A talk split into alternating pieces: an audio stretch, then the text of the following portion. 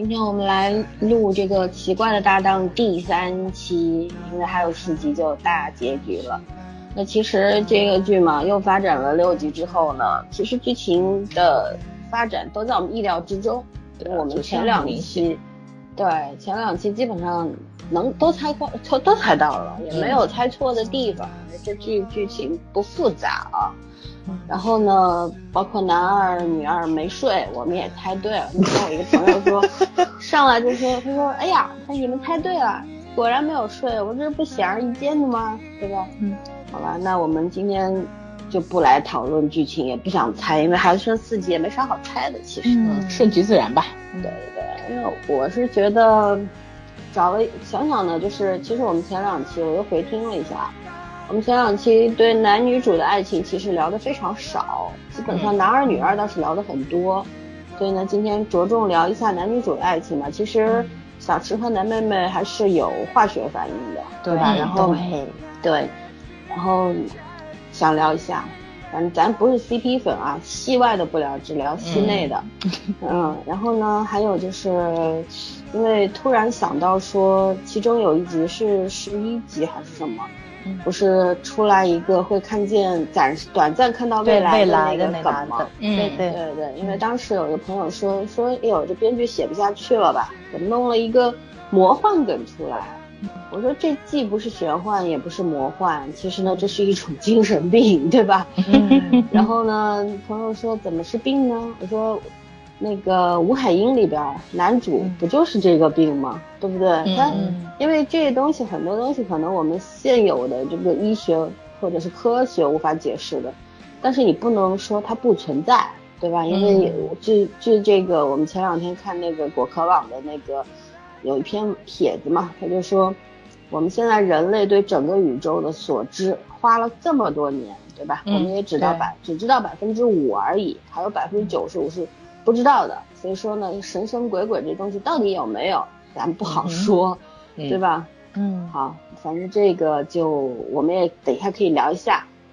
还有呢，就是要给我们早儿同学留一点花痴的时间，因为就是他这两天，因为我和圈呢就每周都看嘛，对啊，早儿是是一一气儿又看了六集，对吧？对。我们俩其实这激情已经淡去的时候。早儿同学就疯了一样，天天就听，哎呀，小池好帅呀！哎呀，小池的睡衣，他哭起来我好心疼啊！哎呀，小池他一笑我能看十六集啊！对，哎，小池的睡衣你买了吗？没有，还是不够啊？找不着，估计。后来回来回来出去旅趟游买吧。嗯，好吧，反正要给他留一点时间，那么今天就三部分，三部分啊，我们第三部分占一个小时。嗯，我没有这么多话要，对，没有这么多话要说。好，废话不多说，聊聊男女主的爱情吧。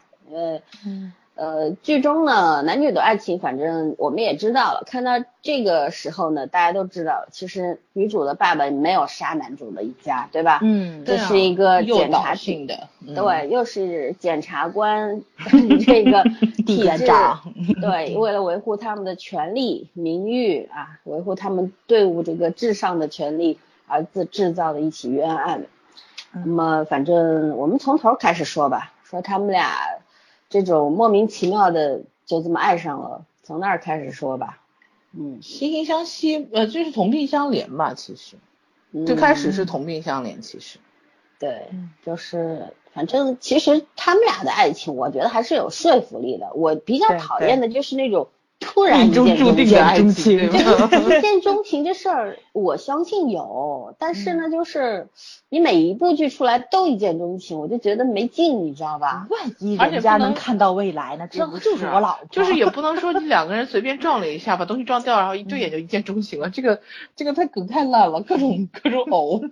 对，因为他们俩这个确确实是阴差阳错嘛，对吧？女主那个被被那个劈腿了，然后男主。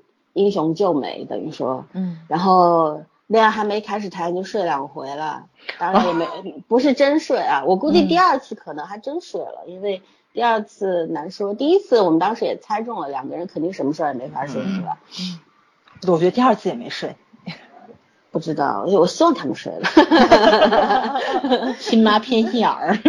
嗯，就是就是觉得说，像这种爱情模式在韩剧里面看到的还蛮少的，对吧？嗯，韩剧现在比较大胆嘛，上来什么第一集那个什么剧啊，第一集就车震啦，然后什么啦，反正这这种一夜情啊什么的，现在也谈的比较大胆，没有什么不隐晦了啊，然后也也放开了，我觉得这也是个也是个进步嘛。你本身你人世间就存在的这些事儿，对呀，避而不谈多没意思，特别反人类，对吧？嗯，但是从头到尾谈也挺没意思的，所以要适当的。表示一下，从头到尾谈，我还是专业的。不是你别从头到尾谈，让我想起来马东那个了。你的老婆是处女，现在还是吗？这太恶心了，这个太恶心了。对呀，对啊，就就就就反正，咱咱们就从这儿开始聊吧，早上先聊吧。反正我觉得你对作为一个 老谈粉是吗？早说，我只是迷恋小池，又不是迷恋他的爱情。对呀，站在永远站在爱情之外观望爱情的闲人 早大姐来聊一聊达人好吗？这不是闲人了。这怎么说呢？十一集其实到十六集这个六集吧，对，这六集中间，就是我觉得这个卢检察官卢志旭同志啊，都不可都。不仅仅说是这个爱情上这个女性春药这个问题了，我觉得他其实是算是人类交际上一个宝典级的人物。我觉得有很多非常好的品质，特别值得每一个人去学，包括女孩子也要去学。比如说，就是他跟女他跟女主产生误会的时候，思绪比较混乱的时候，这个时候真的是冷静下来。咱咱不说这个男人女人问题，我觉得大多数人可能都是做不到。肯定都是先发泄，先迁怒，对吧？先把自己的负面情绪排解出去。但是他能做到稳定下来，而且用非常平和的方式去处理这个问题。比如说做做家务啊，这个真是一个好习惯，我觉得所有男同胞都要学一下。然后这个把工作日程都去干完了，用工作去麻痹自己。其实我觉得这是一种非常好的发泄方式，也挺科学的。因为确实是你在，因为科学家不去验证过嘛，你在打扫的过程中，其实就是一个你排解自己负面情绪的一个历程。尤其这个屋子收拾好了之后，它会给你有很多，比如什么多巴胺啊什么之类这些个非常好的激素分泌出来，会让你心情愉悦一点，可能你就会这个相对来说心情就会变好，然后你会有更多的这个精力去处理一下自己的这个生活的问题，包括情绪上的问题，这是一个非常积极的方式。他这个我觉得并不只是在处理男女关系上，包括咱们的工作生活中的一些负面问题，都可以面临到去学习这个方法。还有就是，嗯，怎么说呢？就还是迁怒的这个问题，就是秩序他们这个这么狗血的这个相爱的情节，对吧？父母亲父母亲的这个误会，然后生杀生杀问题，然后他能够处理的。嗯，怎么说呢？克服自己的心理障碍吧，就记得什么都没有跟女主说。就是有的时候咱们会觉着，两个人谈恋爱的时候需要坦诚，这是最起码的一个准则，对吧？我信任你，你信任我，坦诚是最基本的要素。但是有一些问题确实是不太好处理的话，我觉着隐瞒一下，就是说有阶段性的隐瞒，这是必要的。就是你先要克服掉你自己的心理障碍。有一些自省精神，对吧？就是我自己的问题，我处理好了之后，包括你跟他去谈的过程中，语气、语调、态度都会不一样，你的心态不一样了，两个人可能会有更正面的一个情绪互动在里面，能够更好处理问题。但是你要从头瞒到尾，这个我也不建议。所以我觉得他们这就是不是他们啊这个编剧处理男女问题上非常成人化的角度，非常成熟的爱情观，这是特别值得所有人去学的，并不只只是男生，女生也要去学，因为我觉得。嗯，不能说我觉得吧，就是女性确实是有一点的情绪化，然后呢，容易在两性关系上面，呃，造成一定不太好的影响。对，所以说这个应该去提倡大家吧，就女性稍微男性化、男男性化一点，咱们理智的去看待问题，而男性呢最好女性化一点。然后呢，就是当女孩子跟你去这个情绪化去这个冲发生冲突的时候，你能够。也不要那么理智的，让他发泄一下，对，这是一个非常好的良性互动嘛，嗯，哎，我说的是不是不太像是我说的话？我不太像是我说的话，对你在感慨什么？就是我就是感慨一下，这么狗血的情节，这个编剧竟然处理的非常生活化，而且非常实用。你们不觉得很实用吗？就这些东西，如果真正的运用到生活中、谈恋爱中去的话，是一个嗯特别特别正面的事情。嗯，对，就是韩剧现在它虽然情节上狗血，但是它处理方法问题上，我觉得开始偏向于美剧化了，有一定的实用性在里面。呃，当然我不想吐槽咱们国剧啊，我就是说，就说你可以移植到咱们现实生活中去用这些方法，这是一个非常好的现象。以前咱们看韩剧。呃，比如说像什么《蓝色生死恋》啊，什么之类的这种片子，其实并不是实用性很高，只是赚大家的眼泪，咱们跟着一起哭一哭。但是很多问题现实中，第一碰见的比较少，第二你碰到了，其实他没有给你提供一些方式方法去处理这些问题。但是现在的韩剧，他做到这一点了，我觉得非常难得。既有咱们东方的这种细腻情感，又有他们西方的那种比较理性的处理方式方法的这个怎么说呢？这个动机、心态什么，他都具备了。我觉得这是非常好的一件事情。嗯，夸一夸人家编剧吧。嗯，对圈，圈呢？这，所以这就是我觉得啊，对，所你要以这就是早说完，要早说你。继续说。嗯对对对，这就是我觉得男主非常好的地方，再加上小吃这张脸，哇塞，太完美了，简直是。所以这就是这部剧有魅力的地方，而我告诉你，现实里一点操作性都没有。呃，不不，我觉得现实中如果说就是说这个男的再蛮横不讲理，他有小吃这张脸，我是能忍他的，我绝对能忍，而且广大女性都能忍。对对，我不能嗯所以，我绝对不能。对我也不能。嗯，长得再好看也没有。性格不好没有用的。对嗯圈圈这样说，其实我是相信的。老三其实福利哎，老孙应该很比我。反应快，我大概会被动到，就是说他有一天让我 我不能忍才是那个不会不会因为脸、颜值老孙什么的绝对不会，老孙会先收人，你知道吗？老孙是先发制人的，嗯，把它变得更好，对吧？嗯，就是变不行合得就来就合，拜拜呗合不来就拉倒嘛。嗯，哎呀，好吧，所以我他们两个人说的也是一种观点对啊。所以我们说，早在爱情里面，其实应该是退让比较多的人。哎，这不是没谈吗？所以怎么说怎么有。谈的时候，我比 我比谁都蛮横不讲理。当然俺们也没看上见。谈兵，预预祝你这个剧能让你到带点桃花来，对爱情充满了美好的想韩剧就能象。带桃花上，我天天都看呢，一个桃花没看到。对，哦，我还要我还要说一下嗯这个怎么说呢？因为我身边不有朋友也在看嘛，然后大家对男妹子的颜值实在是期待太高了，所以很多人都在吐槽男妹子不是靠颜值上去的呀，对呀、对呀、就是说这个剧情也很好，小池也很帅，然后什么都没有问题，都在忍女主。哎呀，我就觉得特别伤心，你知道，因为我真挺喜欢男妹子的，就是这种努力又怎么说有有演技的女孩子，我觉得在韩剧里面还是比较少见的，她能拼到现在这个地步，又童星出身，挺难的。对，尤其是咱们也去聊过嘛，就是说像这种女主，她可能模式化被固定了之后，她是很难突破自己的。男妹的这个应该是比较脱离她常规去演的女主形象的一个了，因为所以我希望这部戏能够，嗯、给她带来更好的一些剧本吧，让她去多演一些突破自己既有模式形象的那种女性角色，因为我觉得她除了不太靓丽、不太都市女性之外，演技是绝对没有问题的。多多磨练的话，可能道路会更会更多一点。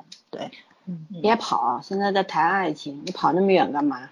爱情啊，其实我真觉得他们两个人在一起，这个爱情能走到现在这个地步，卢志旭可能付出的会比女主稍微，呃，不，也不能说付出多一点吧。我觉得主导权一直在他手里拿着。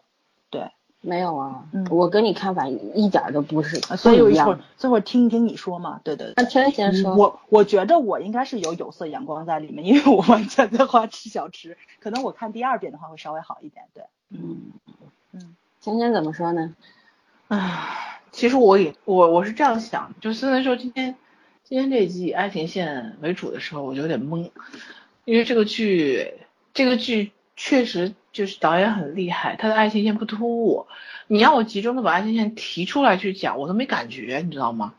就是我觉得他最好的方面就是顺其自然、顺理成章，嗯但是呢，呃，就早刚说的这个这个这个观点呢，我发表一下我的不同观点啊。嗯，我觉得这个编剧是阐述了一个现代人理想中的爱情观念，就相对来说，嗯呃是是比较理想，是比较先进定的，对，但是呢，跟传跟爱情的模式没有关系，就是爱情是说你必须碰到了一个这样的人，因为这是你来我往的东西，这不是你一个嗯人。我现在是不相信什么我爱你和你无关这种话，所以必须爱情是互动式的，对方是什么，就像打乒乓球一样，我给你一个球，你怎么回击取决于我下一次出击的方式。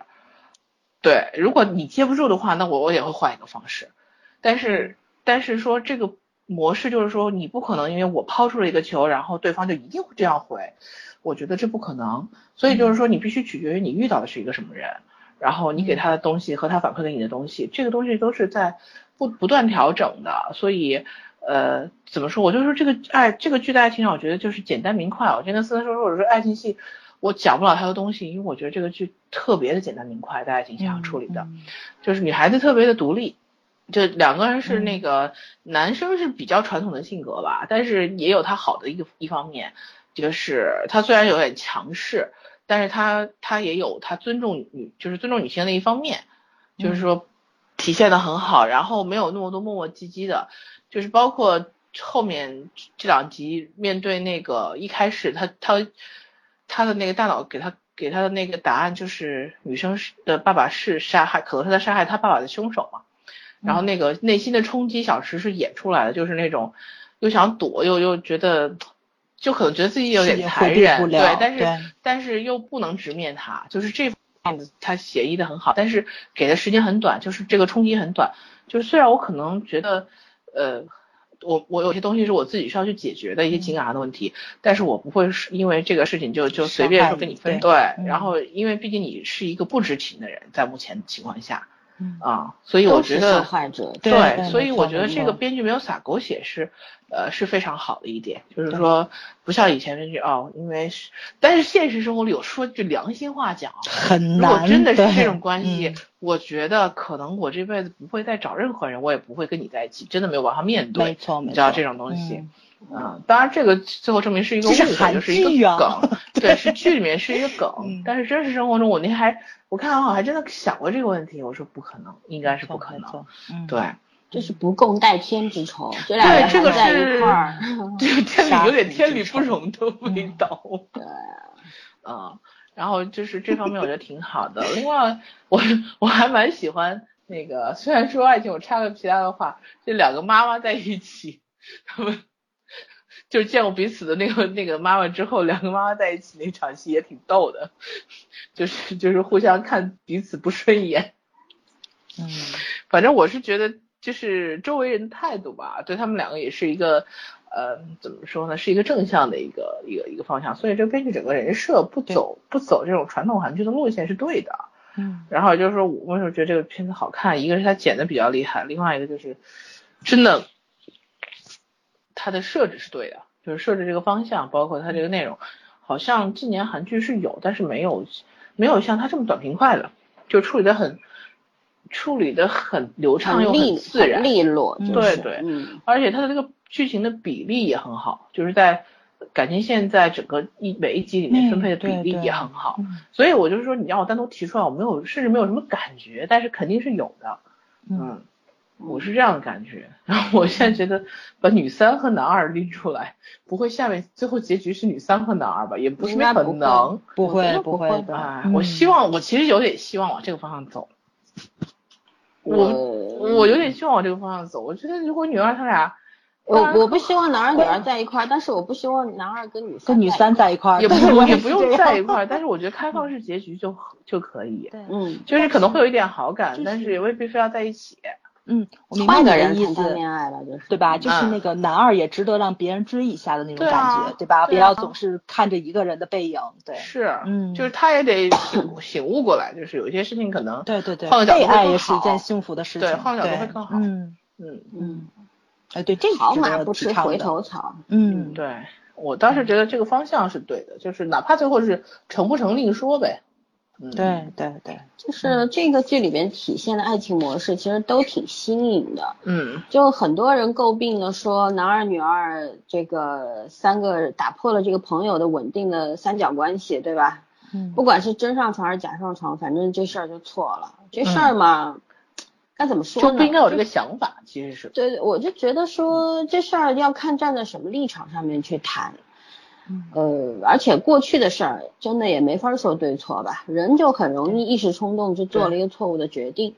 但是你不能因为这个事儿就一辈子过不去了，对吧？一辈子过不去，那就不要活了，就没有面没有办法面对彼此，也面面对不了自己，是这样。然后就说回男主男二，我是在微博上那天上周这个直播过后，我去看截图嘛，然后我看到有因为女主不是离开那个事务所了嘛，因为她查知道了这个真相之后，她就走了。然后有个网友就说，说女主明明知道自己爸爸是被冤枉的，为什么还要走呢？没有立场去劝说男主，因为他没有办法证明爸爸是无罪的，而且这个事实已经造成了，他现在没有任何证据去证明，那他怎么去面对男主呢？对，也不能大言厚颜无耻的说，因为我们相爱，所以你要忍。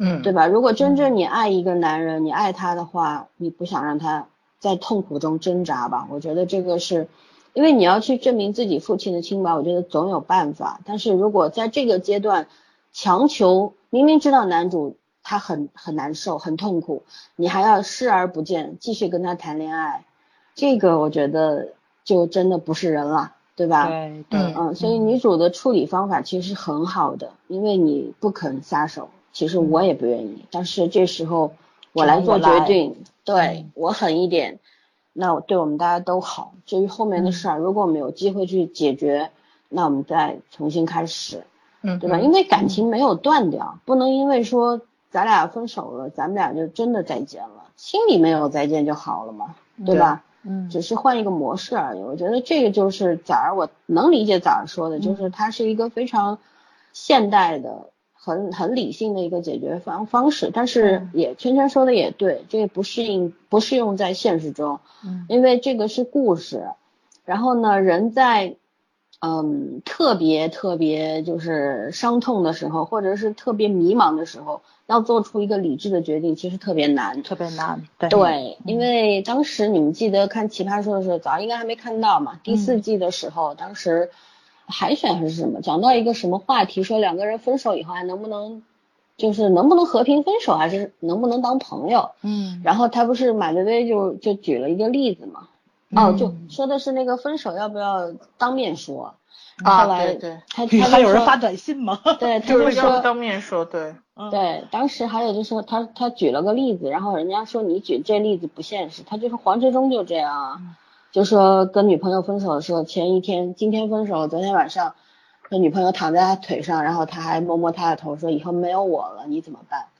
就是我觉得很多人可能觉得这东西不现实，嗯，因为为什么觉得不现实？就是因为它确实发生的几率非常低，这要两个怎么样，多么理智、多么冷静的人才能够做出这样的事儿？就这就是圈圈说的，取决于你遇到的人怎么样。而不是说我这个模式适用于所有人，对吧？嗯，如果卢志旭和那个，哎，完蛋，我啊，尹 尹凤，殷凤叫什么来着？女主，男女主他们俩不啊，殷凤熙这名字不好叫，中文很难叫嘛。然后，对对，就是如果他们俩都是冲动型的，或者是在这种事发生的时候只知道绝望的人，我相信。也不会出现这一幕了嘛，对吧？嗯，他们其实都是在为对方着想，而不是说贪恋我多爱你一天，你多爱我一天，而是都在为对方着想，然后一个愿意去忽略的，就是主观上忽略掉过去可能发生的事儿，但是就客观上回避不了，因为他他卢志旭是觉得你爸就是杀我爸爸的人，因为我我的记忆当中是这样的，对吧？然后。我主观上可以回避，但是我客观上回避不了，为什么呢？因为所有东西，这是人性本能啊。事实了，已经。你你爹是杀我爹的人，然后我还跟你卿卿我我我我他妈就不是个东西了，对吧？嗯。我又想爱你，我又不敢碰你，因为女主当时说早安吻的时候，她本能的躲了一下。躲了下，对。其实这个细节特别好，嗯，对吧？如果她不躲，还亲还亲热的吻上去的话，她就是个禽兽。就是心里面没有没有尺寸，就是那种。他没有尺寸，然后也是一个没有良知的人，因为毕竟是杀父之仇，对吧？对但这就这就是爱情的一个没有办法，就是我我特别想爱你，但是我没办法了，这是人性中间的一种怎么说本能反应嘛？对，嗯就是我没有办法了，这就是没办法了。然后呢，嗯、反正就是他们两个，反正我们也知道，到最后结局肯定是好的，因为马上就要揭开真对对相了，对对对，对吧？嗯但是呢，哎，总觉得其实就是我特别感慨的是什么？我觉得《奇怪搭档》这剧本啊，有些人看不懂，不管是嗯爱情线还是悬疑线，因为我也听到过一种声音说悬疑线特别薄弱，说律师接案子的时候为什么不调查呢？说为什么就接了这个这个这个叫什么男凶这个凶手的那个案子呢？嗯说如果这查出来他是这样的人的话，那就不用接了，后面的事儿都没有了。说一切都是为剧情服务。那么我作为一个懂法律和知道司法流程的人呢，我在这儿要稍微辩驳一下啊。嗯我是觉得说，律师事务所的调查员他不叫调查官，他是没有公权力的，他不能嗯调动一切手段去做什么。你像《秘密森林》里边，当时你们记得吗？南三。嗯他当时在，啊是男二，当时说他要查到那个谁的记录，男二算是次长吧？呃，那就算男三吧，应该就是是那个副部长，嗯啊嗯，徐简对吧？嗯对，徐简，嗯徐检，然后当时不是那个搜查官说以什么名义？他说我老子想知道，对就这个名义，对吧？嗯所以说在韩国我们也科普过，在秘密森林里，韩国这个检察官在刑事案件上面的这个调查权是无上的权利，嗯只要他想知道都可以，没有人能阻止他。那么，但是在事务所的调查员他有这个吗？对，没有就平民老百姓，嗯对，而且当时这个凶手他一是一个蓄谋的、蓄谋已久的，然后行为行事非常缜密的一个连环杀手。对，你你让他能查到他什么呢？嗯他连信用卡都不用，对不对？他他是一个快递员的身份，这个快递员的身份可以掩饰他的很多很多的行动轨迹，又是一个能就是这个有武力值的人，对吧？又很容易掩盖，欺骗性又很高，你你能让人查到什么？其实在这剧里边是做了非常详细的铺垫的，对对吧？你说，嗯然后嗯呃，我们还有好像那个嗯痕检啊、这些个比较专业的内容，他都知道，警方都被他控制，对，非常因。为那个很嗯简的人是欠他，就当年欠他的债，嗯他那个他喜欢的女生，我应该大概是被那三个人一块儿给猥亵了或者怎么样吧，嗯我猜就是这样一个案子嘛。嗯然嗯，后他在寻仇嘛，为那个姑娘，其实他也是个可怜人，对只是用了一个不应不暴力的手段去惩罚那些人，以暴制暴，那就不对了嘛，对吧？嗯然后呢，就是想在这儿科普说，律师事务所的调查员其实没有那么大能耐的，不要以美剧为参照。那美剧中调查员随便打个电话或者网上一查就能知道所有，那个不是标配模式啊，那东西是夸张的。而且那个我觉得也挺可怕的，对吧？嗯这种关系网利其实就是一个利益网，对吧？就是利益利益交换，就是我套取你的信息，当当你想知道我的信息的时候，我也会给你，就是这样这是一种交换。我觉得这更可怕，其实这你这个司法公正的东西，嗯，不不不，嗯这个倒没关系。我觉得手段如果结果是公正的，手段怎么样，哦我倒不不嗯觉得有什么问题。因为你嗯真的所有东西都是要按照常规来做的话，你寸步难行。现在在嗯现今社会当中就是这样，对吧？嗯，这个我不觉得我不排斥，但是呢，没有必要夸张的那样，因为毕竟美剧是一一集能够破一个一个大案的这种剧嘛，所以说这个你不能拿它吐槽，对，不能拿它当标嗯配嘛，对吧？嗯所以说韩剧其实我为什么喜欢看韩剧的刑侦，就是因为它是有故事性的，它是有逻辑的，就是它可能一个案子要讲七八集，但是你只要把它说通了、说全了，那就是好看的。对吧？你一集上来个就马上要开播的这个犯韩版犯罪心理，它如果也一集一个案子，我估计我会吐血，你知道吧？我觉得韩剧不适合这个模式。比如说他要找的拍人都跟他要原著一模一16集样，或者二十集，他可以三四集一个案子 OK 的。哎，对对。对，两集也行，稍微节奏嗯提快一点，嗯但是就专业度要提高。OK，那但是说我希望他嗯别照搬犯罪心理，应该不会，他案子不会对吧翻案罪心理的，可是可能会那个就是。人设，我看照片啊，感觉跟造型都正常的对嘛对对，那心理好需要看建立这嗯样一个组的话，每大家各司其职，每个人不同的分工，然后穿衣服穿的一样，这有什么问题吗？嗯，对吧？我觉得这个倒不算问题吧。不是 OK 啊，我觉得他他整个他搬了一下嗯人设，我觉得他这个造型没对只要内容没啥问题。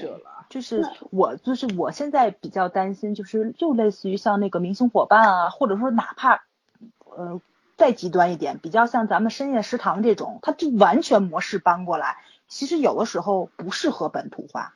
我觉得模式嗯不重要，你穿什么或或者人设怎么样都 OK，你只要案件内容符合韩国国情那就可以了，不要嗯照搬美剧的这个案件就行了。嗯，对吧啊这个值得期待一下的。对对，我还是嗯蛮蛮想看的。嗯，好吧，说回来说远了，嗯就说要要就科普科普一下，解决了这个问题。反正就是因为在网络上看到了很多人这么说嘛，就说剧情怎么这么拖呀，然后好像，这剧情还拖，我觉得节奏一会。儿快一嗯会儿慢，也有说就是说这个逻辑呃那个刑侦线不好，悬疑不够什么什么的。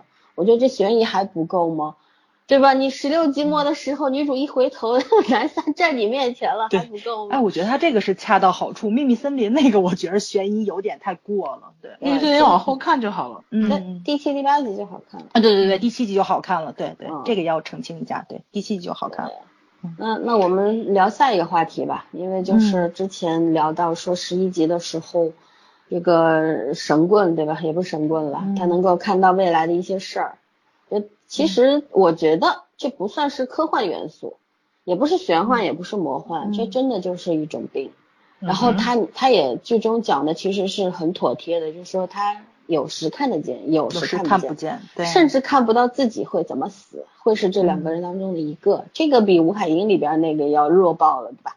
吴海英那里边是知道自己会、会不会出错，对他们是不知道，所以嗯所以说我觉得这东西啊不用计较。有有我也看到网上有一种声音说，说这样的一部现实题材的剧怎么能够弄这种东西进来呢？啊就说就是说编剧就黔驴技穷了，谁说的？韩剧每部里不都得算算命吗？然后那算命大师每次都倍儿准，是一个意思啊，这就是一个小小的幽默吧。韩国人信嗯这个，就是说，对对啊其实咱也信的。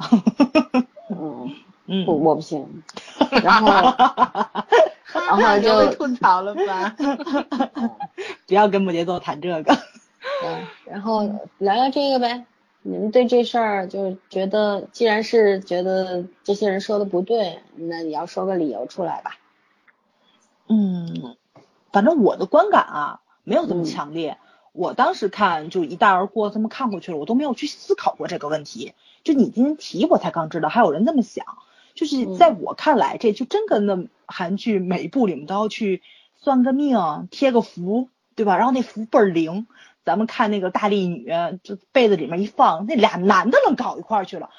咱都知道性向这是东西是天生的，对吧？你不可能说后天突然之间俩人绑一块儿，突然间俩就相爱了，这是不可能的一件事情。不会，后天会，但是嗯有些很多天生不是天生，但是不会一张符这么对吧？就对对啊不会对对就你前面可能会有一些铺垫或者是什么的，但是他那个演的这么邪乎，咱们也就觉得很很很好笑，就这么一带而过了，你都没有纠结这个事情为什么要抓到这个不放呢？对，反正我没有这么大的一个强烈观感，觉着编剧去玩玄乎啊，就特意往什么灵异或者说什么科幻上面带，我没有这种观感。对，所以还还好吧，对我我能接受这种形式。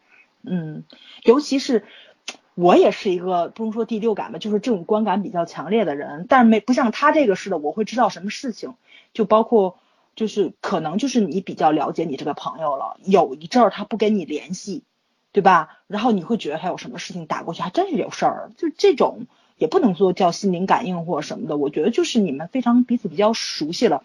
磁场合不合的这个问题，然后你比较了解他的人生轨迹、人生步调了，某一个时刻，然后你发现不在你既定认知范围内了，然后你去验证，果然就是如此，其实不就是第六感吗，对，嗯嗯嗯，第三呢？我觉得他其实就是为了把剧情往下推动一个梗而已。嗯，为了推动男女主的爱情，加了一个这种案件，悬疑点。对，然后一个是嗯推一小高潮出来，嗯然后让这个剧情往下推得更顺理成章，而且韩国不避讳这个，你想嗯想连。那叫什么朴槿惠那个事情搞得那么大，国家大事都可以拿来，对都可以拿这个来决定。嗯那那普通老百姓信一信这个有什么关系呢？对吧？什么关系都没有。我觉得就是就是一个他们生活里的一个细节吧，嗯，就是可能日常大家也会讲，我们到现在也还会讲啊，就是有一些、有一些科学解释不了的东西啊。我一直相信有一些这种就是超自然力量的，是科学解释不了，但并不代表不存在的。对，也不能说它是封建迷信啊，只是你解释不了而已。因为我们能解释的事情毕竟有限嘛。对啊，嗯所以而且这个玄幻也没有很夸张，真心没有很夸张。嗯，所以我我对这个梗其实没有什么感觉，我我不知道为什么会有人，呃，大概每个人脑洞是不一样，就是有人看剧那个点对对对，在我看点满篇的其实 就想要那个去长出一个分支，但是我觉得还挺好的，而且这个推动就是主要我觉得目的还是推动男女主的一个感情。因为这两个人本来只是说彼此有好感，但是谁都不捅破，也许暧昧暧昧感情就没了，这种事情很正常。然后突然知道可能对方有危险的时候，那就不一样了，我心态是不一样的，就你得面对你的感情了。嗯，嗯嗯嗯，就是个这个作用嘛，我没有想太多其他的。。其实我也是，我注意到这个了，但是呢，我没有像他们这么想，嗯因为这一集的标题特别好，他说的是有限的时间。其实我们生命都有限嘛，对吧？对就嗯每个人都知道自己总有死掉的一天，但是不不也得这么活下去吗？对啊，这这个属于呃就比较说大了，但是我觉得他为什么会有这样一个梗，其实是跟这个标题和男女主的这个情感推动，刚刚圈也说了，是一个促进的作用，对吧？然后你想这个会看到未来的的男生，他看不到自己会会因为什么死，甚至不知道自己是两两个死掉的人之间的一个。但是他为什么到最后还要说我不要接受那个最后的抢救，不要给我上呼吸机啊什么的，因为我要还能够正常的看一再见一面，跟我的心爱的女人见见一面，对吧？就这样嗯干干净净的死掉好了。所以我看到这一幕的时候，我挺激挺感动的，就是说人可能到最后一刻的选择，你你在活着的时候是预料不到的，就每个人不会去想这个，都会避讳。对吧？根本就不会去想这个，因为其实谁都怕死。但是也到了这个时刻，你可能有些人就会就是会感慨说，我这一辈子活得特别没意思，活后悔了。有的人就觉得像这种灾难突然到来的时候，可能连一句话都说不了，他就这样很悲惨的离去了，然后见不到自己的亲人或者怎么样。嗯，就是他最后那一刻，他坚持的，他其实那时候已经不行了，他坚持的等到。他心爱的女人来，然后跟他说一声再见，然后这样，我觉得其实其实这个细节做在里边，我觉得特别的让人觉得既感动又暖心吧，也有一些提示，嗯、就是就是人到了这个时候，你大概能够想到的、想见到的，就是你最珍惜的那个人吧。所以说，当时卢志旭就得到了启示，对不对？对。他当时和女主还说好说没事儿，我等你，你是你慢慢来，对吧？嗯、但是看到这个事儿的时候，他立刻打电话给女主，然后跑过去找女主说，说就是我我不想等了，你现在就喜欢我吧，因为时间有限，谁也不知道明天会发生什么，嗯、我们等不起。所以说，我其实并不在意。这个弄一个这样的梗出来说能够看到未来啊什么的，就像早儿说的，有时候我们会发生身上会发生一些很奇怪的东西，比方说你突然看到一个场景，你说你是见过的，嗯，然后做梦梦见过，对，吧？做梦梦见过，嗯、这东西到现在你弗洛伊德梦的解析解那东西也只是片面性的，因为现在根本没有办法去解读这个，真的没有办法。有人说这是心理的，有人说这是科幻的，你怎么去解释？所以说，呃，我我不在乎在这个剧本当中出现这样一个桥段，就是我觉得这个剧比较好的一点就是它会出现一些很惊喜的东西，包括之前呃变代表是叫变代表吧？对，变代对表卞代表表他那个为了救人，然后醉驾对吧？然后拿车去撞那个三轮车。对，其实那个细节做的也特别好，就是我我比较我真的很喜欢这个剧的原因，就是并不是因为他恋爱谈得好，或者说他这个悬疑线安排的还不错，而是因为还有个原因，就是因为他这些小的细节做的特别棒。你说边代表那个，第一让大家知道了什么叫做行政官司，对吧？嗯是跟政府打官司。然后呢，你你是他其实里边讲了一个特别好的东西，就是嗯法律就是法律。你是为了救人也好，你是怎么样好，你你喝酒了，你超标了，酒精含量超标了，你就是违反交通规则，你就要受到惩罚。至于你要不要受到表扬，那是另外一码事儿，咱不能混为一谈。为什么我今天说这个？我我特别愤慨的就是八十岁的老太太往飞机发动机里投了一块漆，嗯，然后马毛上不了了之。嗯我觉得这事儿不对，你知道吗？对，然后那下一次呢？别人是不是可以投更多？不是看网友们说嘛，大家都好好活着，过了八十岁想干啥干啥。年 年龄不是保障啊，对吧？对对咱们不去嗯吐槽说什么很多年纪大的现在坏了，就算这老太太她就是无知，但是为什么我们的社会要为这种无知买单呢？对啊，如果真的没有发现，或者没有在那起飞之机前上那几百个人算怎么回事呢？死都死的算什么回事呢？嗯，对不对不？出事儿不代表着这种事情就对啊。是，几百个人的心理阴影，对，活下来也是心理阴影啊。如果这些人真嗯的出了事儿的话，那几百个家庭呢？对，对不对？嗯其实这事儿不了了之，说因为他年纪大不惩罚了，我真的我从哪个方面我都接受不了。然后我就想到了这个剧里边，他真的是去救人的，但是他触犯了法规，他就得接受惩罚，三百万罚金。如果不交钱，你要去接受这个劳动惩罚，你得去干活儿，嗯，对吧？我觉得这个叫司法公正。对我觉得法律之外就是有人情，但这个人情不能用在这种大事件上面。嗯，对吧？我们可以惩罚他，但是我们可以帮助他，这是两件事儿。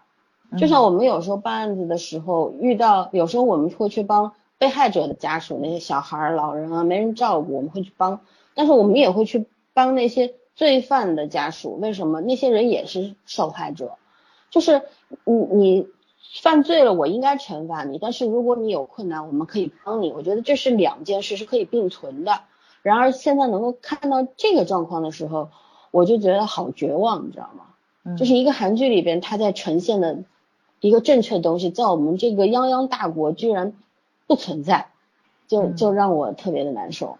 对，所以这这个我觉得，其实我们看剧，我一直觉得看剧就像看人，你是看细节，细节是魔鬼，看剧也一样。一个剧本当中，它有一些特别很精细的，不是那么让人注意的，没错，嗯细节，但是它给你一个特别好的指向。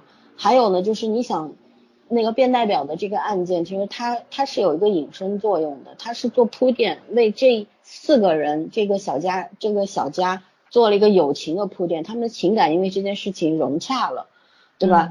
嗯每个人边代表天天说他证据不足，叫他证据不足，但是当那个谁出事儿的时候，他他第一件事情就拍拍他，就是那个房社长出事儿，呃房系长出事的时候，编代表第一个是第一件事情就是拍了拍女主的肩膀，说没事的，不会有事的。嗯这这个这种细节多好，你说对吧？就是平时我听我再怎么你再再吐槽你，再嘲讽你，但是出了事儿的时候，我会告诉你没事儿，我会给你力量和安慰。嗯我我觉得就是通过这些小细节，你有没有感动到？你会觉得啊，这这四个人就是密不可分的，嗯就他们缺了谁都不行，五个人，嗯对吧？对对他们是五个人，他们不几个人在一个屋里嗯开会最有爱了，对就想开开会，每次都不像正式开会的。我觉得这就是高明的剧本嘛。如果嗯说用台词说我们相亲相爱，我们特别好，你信吗？嗯但是就通过这些细节，你信了。其实如果我觉得有时候放在一些比较不高级的剧本里边，房系长出了事儿，换一个编剧可能水平没那么好，他房局长出了事儿，大家都很悲伤，嗯大家但是该查案子的都去查案子，嗯不会像这个编剧写到说他们把办公室搬到了病把房，对对对，嗯，对尤其是那个镜头拉远的时候，我都笑喷了，我都我说对就倍儿特别一本正经，突然间说。我只是想知道他们为什么在这里。镜头一拉远，坐在那边吃东西，哇塞，简直是太搞笑了，特别漫画感。每个人，而且就是大家轮流的，你该干这事儿你去，然后结束了以后赶紧来换班。然后编代表还有一个就是编代表为什么要把那把刀子又放到那个就是犯罪嫌啊，不犯是谁的家里？对，嗯杀凶手。的家里边儿。嗯其实这事儿，你后来他有一句台词，你们还记得吗？他就是嗯他具体怎么说，我给忘了。那句台词特别好，就是意思是说，有些事儿嘛，法律惩惩罚不到你。我作为一个知就是知法的人，我不应该犯法。嗯但是就是因为法律暂时惩罚不到你，所以我要我要做这么一件事儿。我觉得特别好，他讲出了法律人的很多内心的东西，就是你看到了这些罪恶，嗯有时候我们看到那些十恶不赦的犯罪嫌疑人或者是罪犯，我真的有种上去撕了他的那种冲动，你知道吗？嗯？但是不能不能够，因为你是干这个的，你不能知法犯法，你不能跟他一样，你不能是从屠龙的少年变成一条恶龙，对不对？但是嗯我觉得边代表这个就是这个这个剧里边增加了这一个细节，它当然也是为了推动后续的情节嘛。嗯但是我就觉得他加这个细节，加这句台词特别高明，他就是讲出了很多法律人的无奈，对，就是有一个一个抉择的问题，说他也知道你们这些年轻人去干，你们这辈子下半辈子就完了，因为被查出来你们就要吊销牌照，在这个行业混不下去了。但我一个老头儿我可以啊，嗯我我都这把年纪了，我还怕什么？嗯对吧？对嗯，嗯。所以所以嗯，你说包括女二号那个检察官知道那个纵火案的真凶是谁，对吧？嗯他也是嗯挣扎交出了一下去，对对嗯是这是真正的司法公就正吧？就因为嗯法律是有漏洞的，它没有面面俱到嘛。嗯执法人也有很多错漏，你不能指望一个执法的人他是真的像包青天一样从来不判错案或者怎么样，人都会犯错，但是归归就是最重要的是你怎么去补救，嗯对吧？还有就是、嗯就是原则不能破，有的时候可能会觉得说我们执法人执法的人我们不能够知法犯法，但我、嗯我觉得有时候擦边球是可以打一打的，没什么问题。嗯对，所以所以我我特别喜欢这个剧本，我就觉得，哎，这个编剧他是有想法的人，他很面面俱到，对而，且他他是真的做到了面面俱到，这就挺厉害的，对吧？他在这些嗯细节上面，他用的手法，他用用的这些情节铺设，其实可能很多人没有感同身受，就觉得看过就看过了，也不会他不会太在意这个。但是我嗯觉得这个编剧厉害就厉害在这里，就是嗯他你你看不到也无所谓，但是你愿意看的人就看到了，就是这样。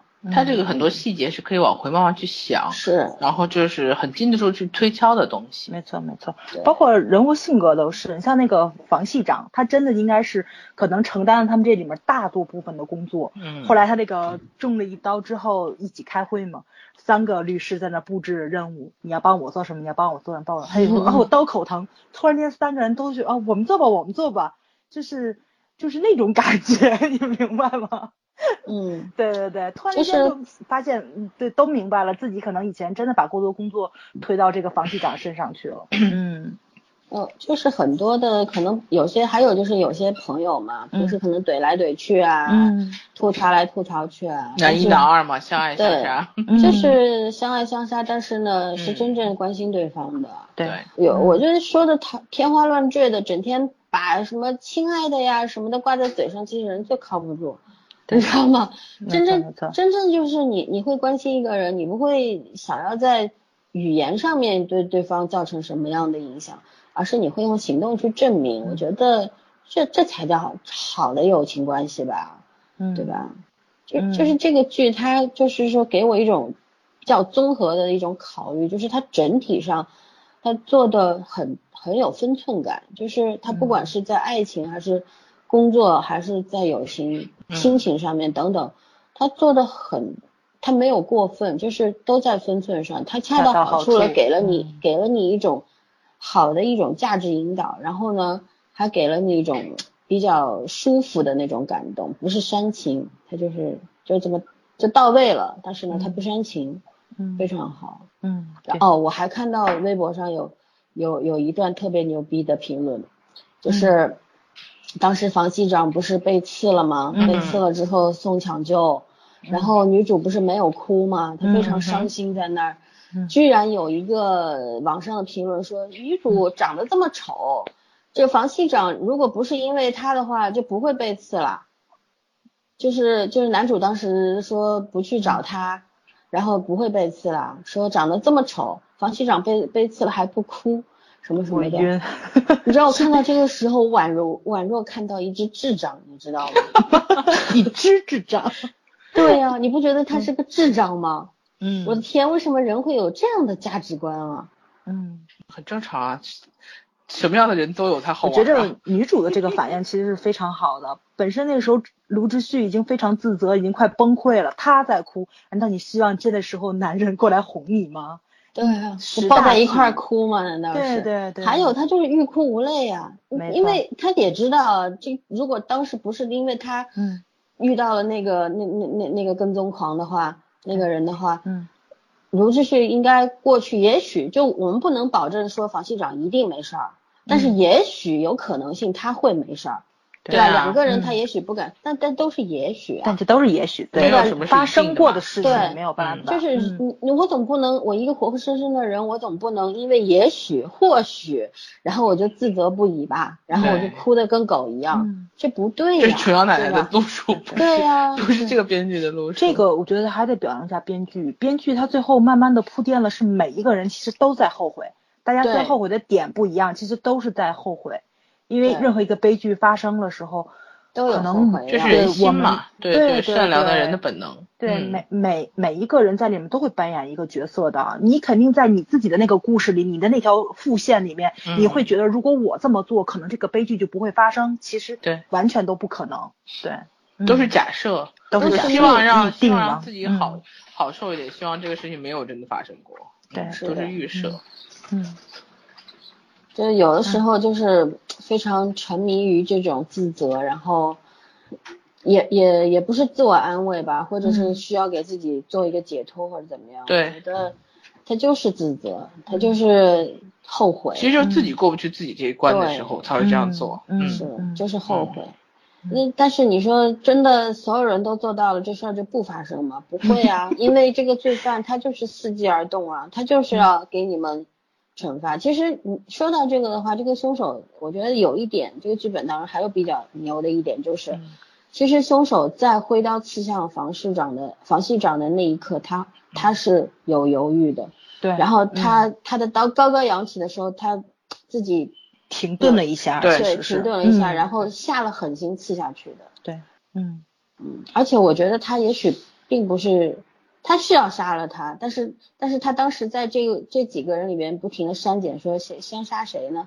嗯，我觉得他就是不想下手，其实就是不想下手，但是他觉得这事儿已经到这地步了，如果我不下手的话，嗯我就要完了，就嗯这是本能嘛，趋利避害嘛，嗯对吧？对，而且房系保长可能对他来说最不够、最不亲近。如果让他先杀女主或者是卢志旭，我觉得他他下不了手他应该嗯对没有没有他会那么再犹豫很久。对对，不会那么坚决。嗯。嗯，另外，我还想夸一下，嗯嗯，你你先你吧。你说你说啊嗯我觉得这个编剧特别的让我佩服的一点是，就是这个上上一集吧，应该就是这个这个凶手被被车撞了嘛，等于是连环、嗯连环的一个案子。就我看了之后，我都我都有点想给这个编剧鼓掌，是因为什么？我觉得这个编剧特别心里有数，游刃有余，嗯赶到这个时候还在往外放线索，因为就基本肇事司机对吧？对，嗯因为基本上韩剧到这个时候都要收口了，哪怕你是二十集，嗯就是线索已经完了，就开始往回收口了。他竟然还在放口，嗯就是因说明他前面要把对那个凶手的那个内心的那个案件给展示展示出来，对对对，而且增加一个悬疑度和可看性。嗯，这个其实我觉得一般就是编剧是不敢去这样尝试的，嗯因为你很可能把握不住整个剧的节奏。对，嗯可能会通过也也想要回应到这个案件，但是可能会通过别的方式，对对对，比如说嗯回放啊、倒装啊这种，这种是很尤多的。甚至于在审讯中让那呃，个对，交代交代说出来，出来，嗯对对对，是很直白的，然后是把握很大的。他竟然这个时候还在放线索，然后我一天就问我说会不会又？他说怎么又多了？因为我当时没看，他给我剧透，他说怎么又多一个杀人凶手？我说不会吧，我当时 我说怎么可能又出来一个杀人凶手？然后后来我一看，我说真的还是他还在往外放线索，嗯，就是他所有的他所有的这个案情的描述和那个就是观众去看的时候的理解，都是通过一个个悬疑点去接起来的。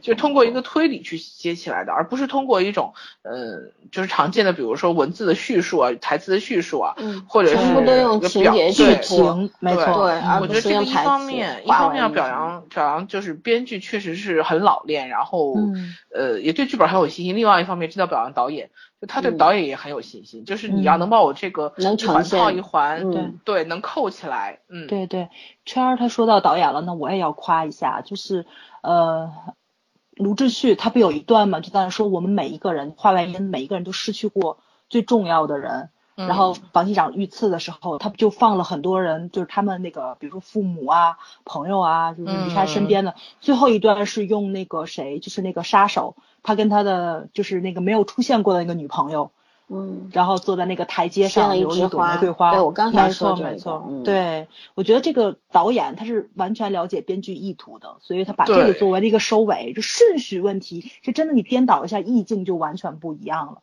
就你会从一个特别可恨的人，你会觉得他其实也挺可怜的。对，对，嗯，杀人是不。对的，是错的，嗯但是这些人你会想，这些人该不该死啊？嗯如我们几乎可以想象说，当年在校园里边大概发生了一个什么样的事儿，对，嗯。对吧？但是，呃对。然后这些人，这些这些人真的该死啊，你不能说因为他现在怎么样就忽略他的过去，嗯，因为当年他，因为这个凶手他一直说嘛，说嗯。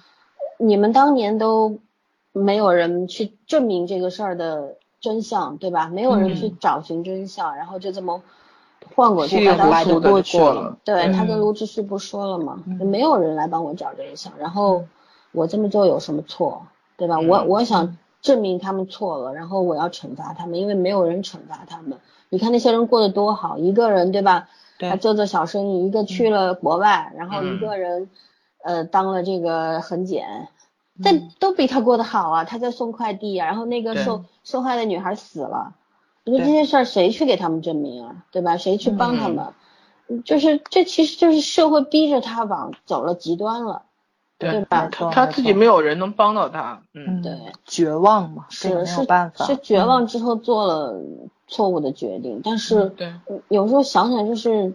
因为不是每一个检察官都是卢志旭，嗯，对卢志旭在韩剧当中，他是一个也是奇葩个理想化的，理想。化的存在，对，大多数不是这样的，大多数人都是要往自己的，你就算不站队或者怎么样，但是你也要为自己谋福利等等，对吧？对啊，你要生存下去啊，你生存在这个环境，有的时候你不嗯。想、不想随波逐流，但是你不得不随波逐流，这就这就是也许很多人就是保持沉默嘛，对我嗯。我听朋友说过一句挺心酸的话，就是说我可以做到不同屋，但是我必须要同流，没有办法。对，我不同屋，有些事情我不做，但是有一些事情就是说我不可避免，我只能跟他们在同一个队伍里。这个是每个人可能 在各行各业其实都会面临这个问题。我们每个人嗯都面临，嗯对因为你就像反对现在的国有的这个教育体系或者怎么样，嗯说孩子在学校受到委屈，特别愤怒，但是谁真的会站出来去对抗老师和学校吗？不会，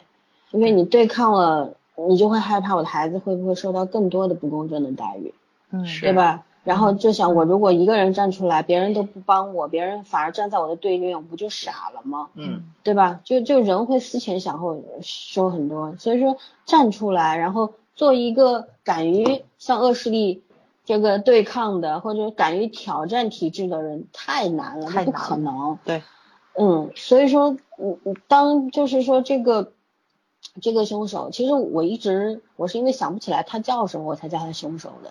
嗯其实我对他从郑贤秀，郑秀贤叫什么来着？嗯，就是他叫快递小哥吧，快递小哥，好的。快递小哥，对，快递小哥，他每一次就是我在第二期的时候，我说我就我就说我不讨厌这个人，我我觉得他既可悲又可怜又可恨，嗯但是我不讨厌他，他可恨就是因为他做的这些事儿，他不不能草菅人命、滥用私刑，这事儿可恨。嗯但是我不讨厌他，就是因为我知道，就就是这样的人，他一定身上背了一个特别冤的事儿，嗯他嗯是不得已。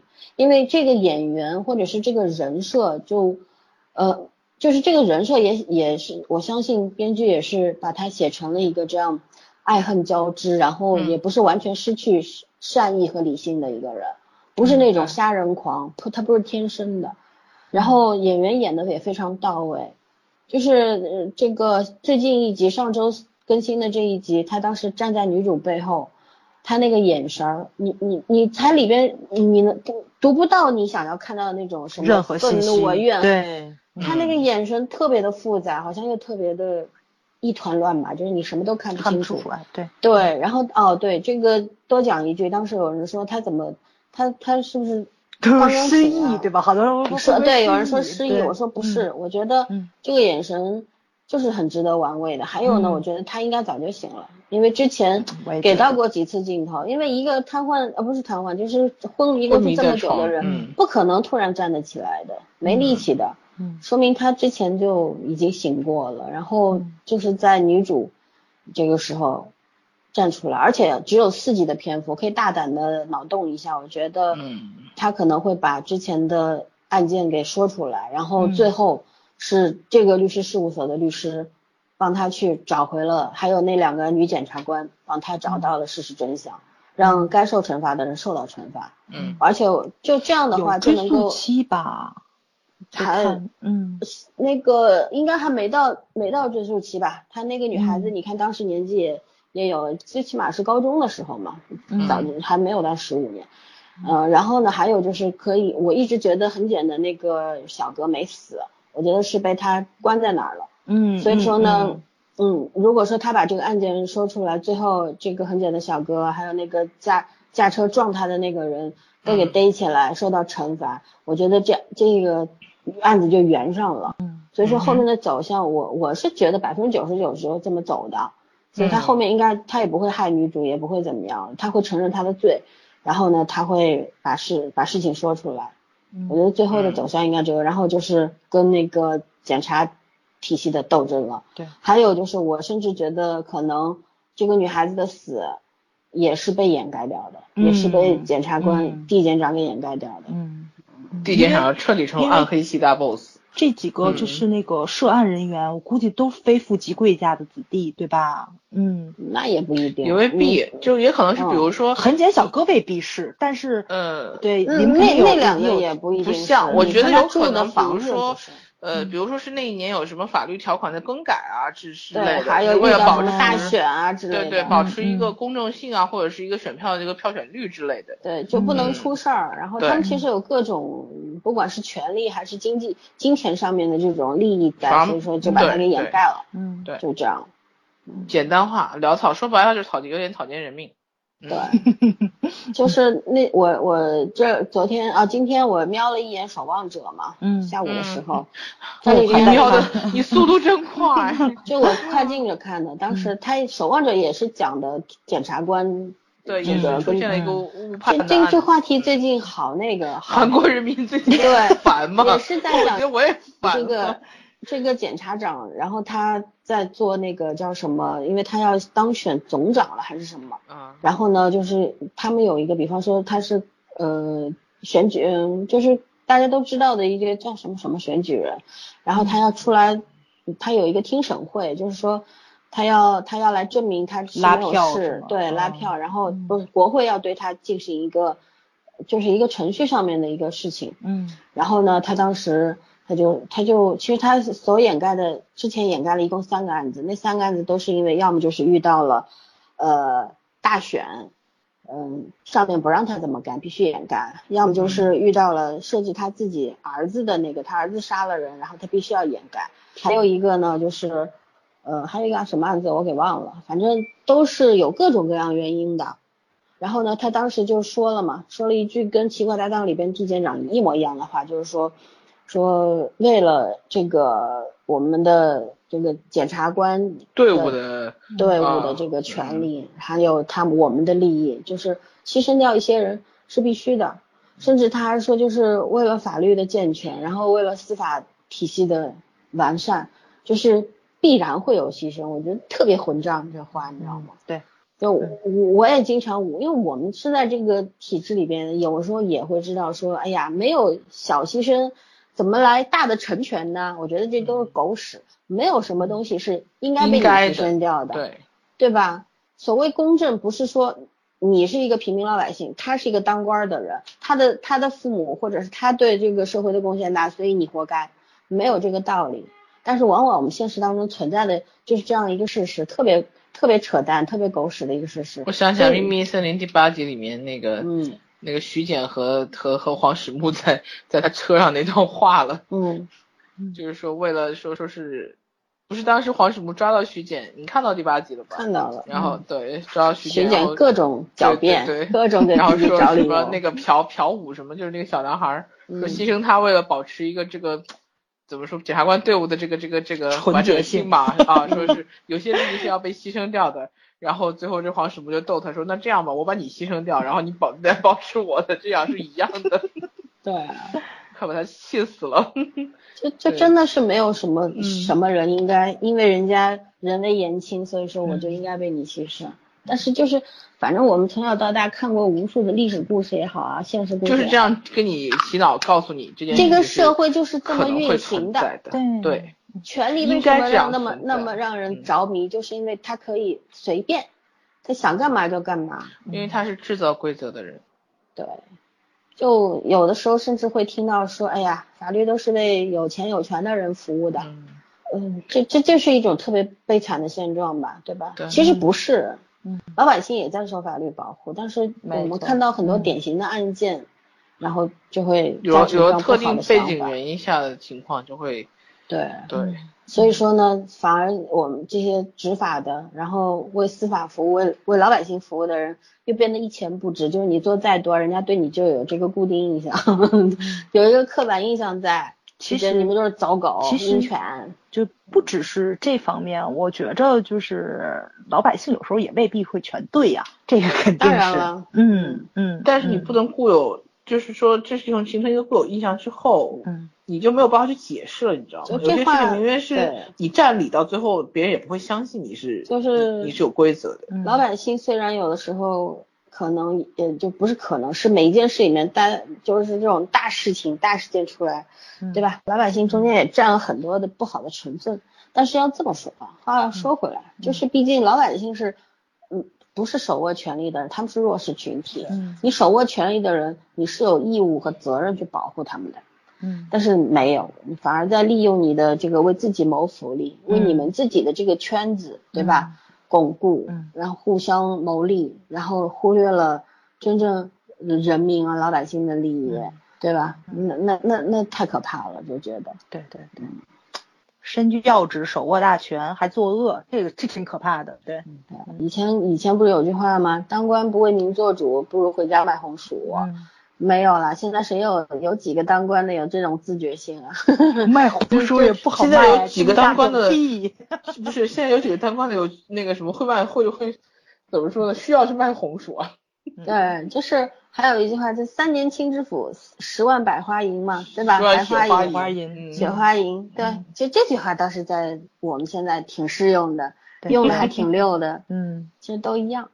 反正没什么变化，五千烟没什么变化。嗯，人性没有变化，人的本质人是不会变的，就是这样。对对，好吧，扯得太远了，也负能量。跑马溜溜了，孙子你也跟着跟着我一起跑马这句哪来的负能量？我觉得这句就完全不是，这是这其实是是一种感慨，你知道吗？就是说，当我们在一个韩剧里面看到了这样，被大家所有人。